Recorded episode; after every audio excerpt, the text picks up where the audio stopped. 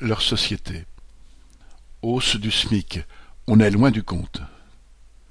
Le SMIC augmentera de 2,2% au 1er octobre, soit 35 euros bruts par mois, en raison d'une hausse de l'inflation.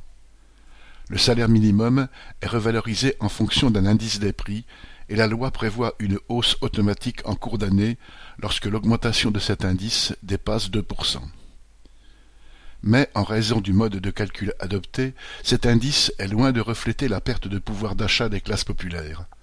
Par exemple, les produits électroménagers entrant en compte dans le calcul étant de moins en moins chers, cela fait baisser l'indice de l'INSEE. Or, on n'achète pas souvent un réfrigérateur, alors que, du fait de l'augmentation de nombreux produits alimentaires, on a de plus en plus de mal à le remplir. Avec une hausse des prix officiels de 2,2% au mois d'août par rapport à novembre 2020, on est très loin de ce que tout le monde peut constater en faisant ses courses, le plein de sa voiture ou en payant ses factures.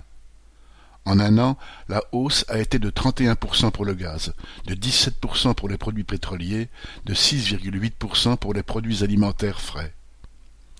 Dans les années 1970, la CGT avait élaboré son propre indice qui prenait en compte les dépenses des familles ouvrières, indice qui était systématiquement de deux à trois points au-dessus de l'inflation officielle. Si l'indice de l'INSEE se base bien sur des données réelles, son mode de calcul et son utilisation sont bien politiques. Comme il sert de référence pour l'augmentation du SMIC, le gouvernement, et derrière lui le patronat, ont bien sûr intérêt à le minorer. D'ailleurs, Bruno Le Maire a annoncé dans le même temps qu'il n'y aura justement pas de coup de pouce pour les plus bas salaires.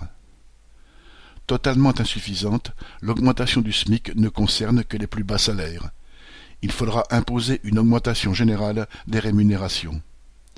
Quant à son montant, les travailleurs sont les mieux placés pour évaluer eux-mêmes les augmentations indispensables pour vivre correctement. Camille Paglieri